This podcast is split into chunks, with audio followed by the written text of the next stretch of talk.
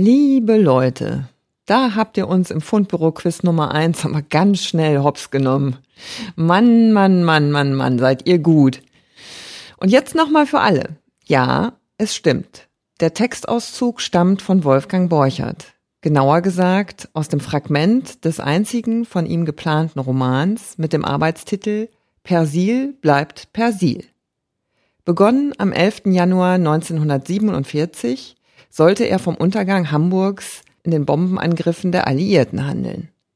Seit kurzem ist dieses Fragment mit dem Titel Unser Pusteblumendasein im digitalisierten Bestand des Hamburger Wolfgang Borchert Archivs einsehbar.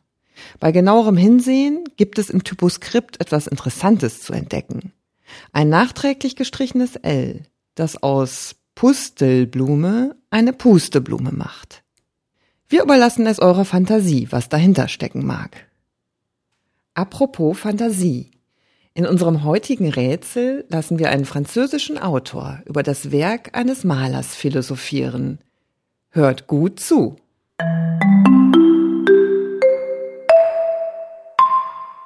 Ich fühle sehr wohl, dass ich dort, in einem Garten voller Töne und Farben, mehr noch als voller Blumen, einen Garten sehen würde, der weniger der Garten eines Landschaftsarchitekten, denn der eines Farbenkünstlers sein muss. Oder anders formuliert, ein Garten aus Blumen, die in einem Zusammenspiel arrangiert sind, das eben nicht ganz dem der Natur entspricht, da sie so gesät wurden, dass nur jene Blumen gleichzeitig blühen, deren Farbnuancen sich ergänzen, sich harmonisch in einem Farbenteppich aus Blau und Rosa ins Unendliche erstrecken und die Intention des Malers kraftvoll manifestieren, da sie sich gleichsam von allem gelöst haben, was nicht Farbe ist.